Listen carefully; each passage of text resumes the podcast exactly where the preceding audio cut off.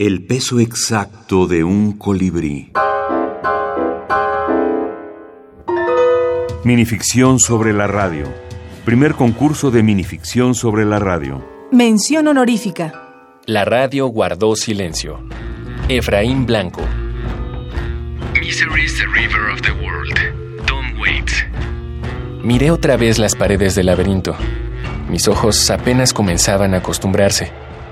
Un poco de luz se colaba por las galerías, por las paredes gigantescas y por los grandes pasillos que parecían bifurcarse.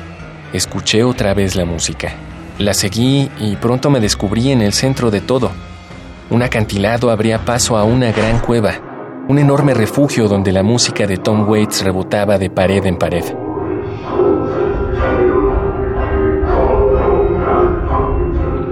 La cúpula se estremecía con el ritmo de aquella canción.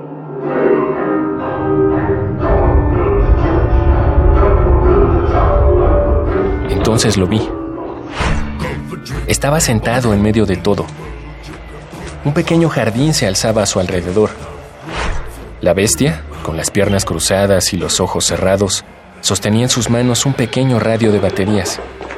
Pude contemplar claramente al monstruo y quise entonces comprender el sentido de su soledad, pero no supe preguntarme un motivo justo para asesinarlo. Saqué la espada, que relució con el brillo que se colaba desde el techo de la enorme galería. La radio guardó silencio.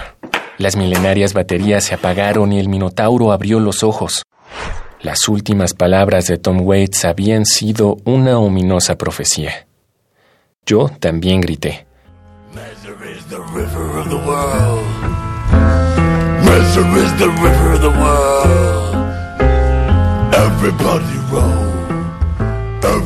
En todos los textos que, que, recibimos, pues hubo varias temáticas interesantes. Me llamó la atención que en muchas ocasiones se abordaba el tema de manera nostálgica, como si la radio ya fuera algo del pasado y opuesto a la modernidad en estos, en estos días.